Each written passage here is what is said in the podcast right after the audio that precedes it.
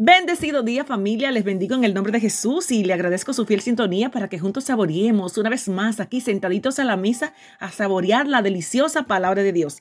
Continuamos escudriñando este libro apasionante, hermoso, cargado de poesía y de historia. Aquí y de bastante enseñanza el libro de Job.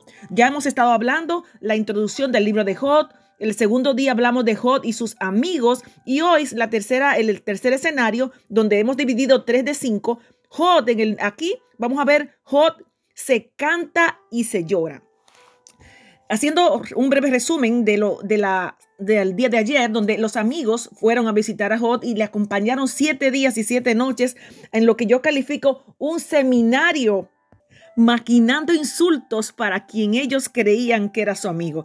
Realmente aquí ellos en sentido básico, en resumen, los tres tenían básicamente la misma idea y era que Job estaba, estaba en pecado, estaba enfrentando sus consecuencias. Los insultos llegaban como, por ejemplo, en el capítulo 11, verso 12, dice, le decían, Jod, eres un cabeza hueca, eres un burro. Nosotros afirmamos que tú estás siendo castigado mucho menos de lo que tú mereces. Tú, tú mereces la muerte donde Sofar era uno de los críticos más severos y filosóficos en su crítica. Elifaz, el primero de, los tres, atribuyó el sufrimiento de Job al castigo de Dios por el pecado en su vida. O sea, tú debes tener algún pecado escondido. Por eso es que Dios te está castigando. Pero ninguno, bueno, uno solo atinó a decir que debían orar, pero en sentido general el enfoque era al criterio que ellos tenían de Job. Ahora vamos a ver que ni siquiera consultaron cuál era la opinión de Dios para su situación, sino su, su opinión personal. Vamos a ver ahora en la, aquí en el escenario número 3, donde José se canta y se llora, porque hasta ahora, les repito, se lee muy común que José era simplemente el dueño de la paciencia. ¡Wow! ¿Cuánta paciencia tenía? Pero ¿cómo reaccionaba Jod? Y aquí vamos a, a, esculcar un poquito en el capítulo 29 y 30, 29, donde Jod se canta. Acompáñeme. Jod ese siervo de Dios que en el capítulo 13, verso 15 dijo, he aquí, aunque él me matare, en él esperaré, no obstante defenderé delante de él mis caminos. Esa firmeza, esa convicción, esa seguridad que debió acompañarlo a lo largo, a lo largo de su, de su camino, parece no siguió con él. En ese momento sí estaba enfocado en confiar y en esperar, convencido de que la decisión de Dios sea correcta cual sea, Acompáñame en el capítulo 29. ¿Cómo era su manera de, expresarse?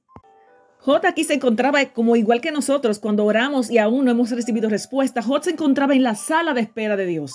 Acompáñeme J capítulo 29 según la versión NTV. Añoro los días del pasado cuando Dios me cuidaba, cuando iluminaba el camino delante de mí y yo caminaba seguro en la oscuridad cuando yo estaba en la flor de mi vida, cuando el Todopoderoso todavía estaba conmigo y mis hijos me rodeaban, mis pasos se bañaban en crema y las rocas me derramaban aceite de oliva. Qué tiempos aquellos cuando iba a las puertas de la ciudad, ocupaba el primer lugar entre los líderes reconocidos, cuando los jóvenes me daban paso, cuando me veían, incluso los ancianos se ponían de pie en señal de respeto cuando yo llegaba. Los príncipes guardaban silencio y se cubrían la boca con sus manos.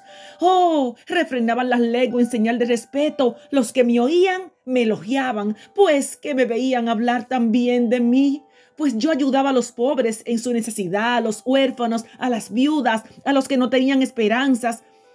Yo era los ojos de los ciegos, los pies de los cojos, ayudaba al extranjero en necesidad. Todo el tiempo me rinden nuevos honores. Mi consejo de, eh, les, les sirve de aliento. Ah, pero acompáñeme, acompáñeme aquí, por favor. Jod capítulo 30. ¡Wow! Cuánta poesía y cuánta reflexión. Jod reflexiona sobre su miseria y aquí él se presenta como el benefactor de la patria, el ayudante de los pobres.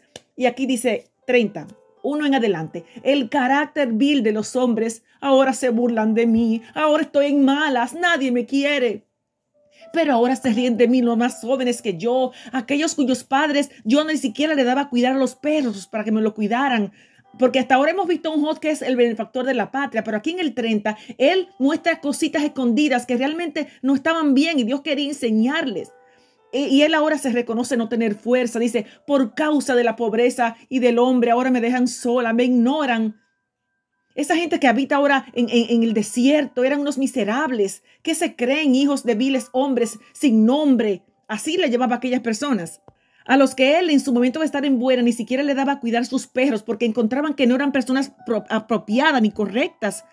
Ahora siente que tiene que ser eh, burlado. Ahora yo soy un objeto de burla y les sirvo de refrán. Me, abominan, se, se, alejan de mí. Ah, también hace referencia de que su mujer, quien la tenía posiblemente a distancia, ni siquiera quiere estar cerca de mí porque me huele mal la boca. Mi prosperidad pasó como una nube y ahora soy objeto de burla y le sirvo de refrán. Ahora eh, soy el vil, soy el peor, un hombre que no tiene valor ni fama. Estoy en miseria, la noche taladra mis huesos y también hacía referencia a que sus huesos tenían fiebre de tanto dolor. Me derribó en el lodo y soy semejante al polvo y a la ceniza. Clamo a ti, no me oyes, me presento y no me atiendes. Él sentía que antes estaba en un punto de privilegios, pero ahora nadie lo quiere, está afligido. Continúa Jot expresando su dolor y su, y su reacción a cómo la gente lo ve, lo desprecia. Acompáñeme, sigo en el 30. ¿De qué me sirven esos pobres desgraciados? Están demacrados por la pobreza y el hambre. Ojo, de un Jot que creemos solamente que era el hombre de la paciencia, aquí muestra un poco más de su humanidad, de su necesidad de, de humildad, entre otros detalles.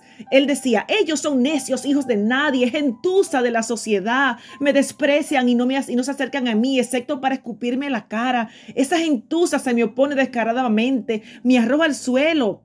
Y ahora la vida se me escapa, la depresión me persigue durante la vida. Sí, hijo, se deprimió, Claro que sí, detalles que muchas veces pasamos por alto y que nos hacen conocer más de cómo el Señor quería que se proyectara Jod, que viéramos qué cosas tenemos que aprender de la lección de Jod. Familia, hermanos, espero el día en que tengamos más tiempo para compartir estas reflexiones bíblicas. Hasta hoy hemos estado viendo el escenario número 3, donde Jod se canta y se llora. Acompáñenme, por favor, y mañana tomaremos, seguiremos tomando nota. Bendecido día.